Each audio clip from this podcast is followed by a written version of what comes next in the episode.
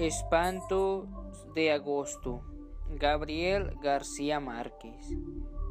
Llegamos a Arezzo un poco antes del mediodía y perdimos más de dos horas buscando el castillo renacentista que el escritor venezolano Miguel Otero Silva había comprado en aquel recodo idílico de la campiña toscana. Era un domingo de principios de agosto, ardiente y bullicioso, y no era fácil encontrar a alguien que supiera algo en las calles abarrotadas de turistas. Al cabo de muchas tentativas inútiles volvimos al automóvil.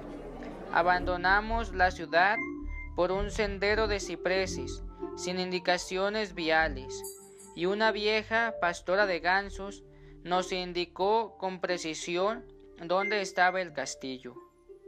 Antes de despedirse, nos preguntó si pensábamos dormir allí y le contestamos, como lo teníamos previsto, que solo íbamos a almorzar. Menos mal, dijo ella, porque en esa casa espantan. Mi esposa y yo, que no creemos en las en aparecidos del mediodía, nos burlamos de su credulidad, pero nuestros dos hijos de nueve y siete años se pusieron dichosos con la idea de conocer un fantasma de cuerpo presente. Miguel Otero Silva, que además de buen escritor, era un buen anfitrión, espléndido, un comedor refinado, nos esperaba con un almuerzo de nunca olvidar.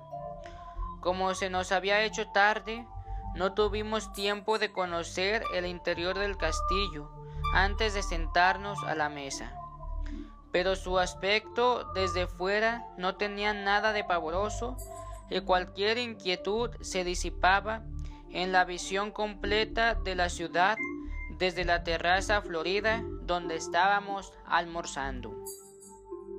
Era difícil creer que en aquella colina de casas encaramadas donde apenas cabían 90.000 personas, hubieran nacido tantos hombres de genio perdurante. Sin embargo, Miguel Otero Silvia nos dijo con su humor caribe de ninguno de tantos, él era el más insigne eso. El más grande senció fue Ludovico.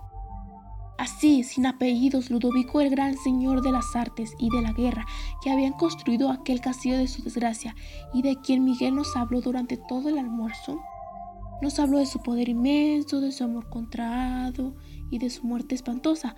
Nos contó cómo fue en que un instante de locura del corazón habían apuñalado a su dama en el lecho donde acababan de amarse y luego asusó contra signo a sus feroces perros de guerra que lo despedazaron a dentelladas.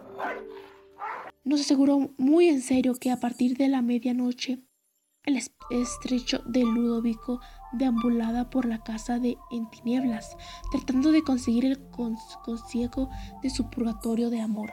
El castillo en realidad era inmenso y sombrío, pero en pleno día, en el estómago lleno y el corazón contento, el relato, el relato de Miguel no podía parecer sino una broma como tantas otras suyas para entretener a sus invitados. Los 82 cuartos que recorrimos sin asombro después de la siesta habían parecido toda clase de mudanza de sus sueños sucesivos. Miguel había restaurado por completo la plata baja y se había hecho construir un dormitorio moderno, con suelos de mármol, instalaciones para sauna y cultura física, y la terraza de flores intensas donde habíamos almorzado, la segunda plata, que había sido la más usada en el curso de los siglos, era una sucesión de cuartos sin ningún carácter, con muebles de diferentes épocas abandonados a su suerte, pero en la última se conservaba una habitación intacta por donde el tiempo se había olvidado de pasar. Era el dormitorio de Ludovico. Fue un instante mágico. Ahí estaba la cama de cortinas bordadas con hilos de oro y el sobrecama de prodigios de pasamaneira, todavía cortonado por la sangre seca de la amante sacrificada. Estaba la chimenea con las cenizas heladas y el retrato al óleo del caballero pensativo en un marco de oro, pintado por algunos de los maestros florentinos que no tuvieron fortuna de sobrevivir a su tiempo. Sin embargo, lo que más me impresionó fue el olor a fresas recientes que permanecían estancados sin explicación posible en el ámbito del dormitorio. Los días del verano son largos y parsimoniosos en la Toscana. El oriente se mantienen en su sitio hasta las nueve de la noche. Cuando terminamos de conocer el castillo eran más de las cinco, pero Miguel insistió en llevarnos a ver los frescos de Piera ella Francesca en la iglesia de San Francisco. Luego nos tomamos un café bien conversado bajo las parábolas de la plaza. Cuando regresamos para recoger las maletas encontramos la cena servida, de modo que nos quedamos a cenar. Mientras lo hacíamos bajo un cielo malva con una sola estrella, los niños prendieron unas antorchas en la cocina y se fueron a explorar las tinieblas en los pisos altos. Desde la mesa oíamos sus golpes de caballos herreros por las escaleras y los lamentos de las puertas, los gritos felices llamando a Ludovico en los cuartos tenebrosos. Fue a ellos a quienes se les ocurrió la mala idea de quedarnos a dormir. Miguel Otero Silva los apoyó encantado, y nosotros no tuvimos el valor civil de decirles que no. Al contrario de lo que yo temía, dormimos muy bien, mi esposa y yo en un dormitorio de la planta baja y mis hijos en el cuarto continuo. Ambos habían sido modernizados y no tenían nada de tenebroso. Mientras trataba de conseguir el sueño, conté los doce toques insolentes del reloj de péndulo de la sala y me acordé de la advertencia pavorosa de la pastora de gansos.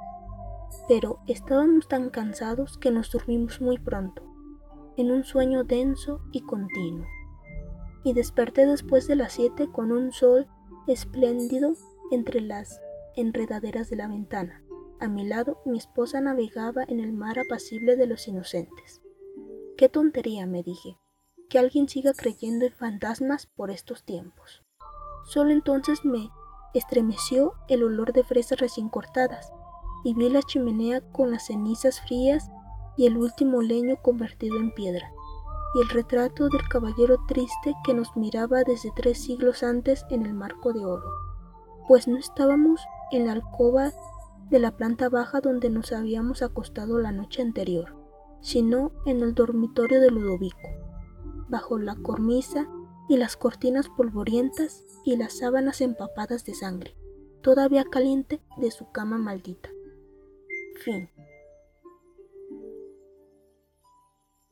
Colegio de Bachilleres del Estado de Jalisco en SAT 40. Literatura. Proyecto Integrador. Docente Gema Lisset Urista Reyes. Alumnos Carlos Manuel González de León, Teresa Álvarez Pacheco, Mónica Leas Listrada Ortiz e Ingrid Geraldine Martínez Padilla.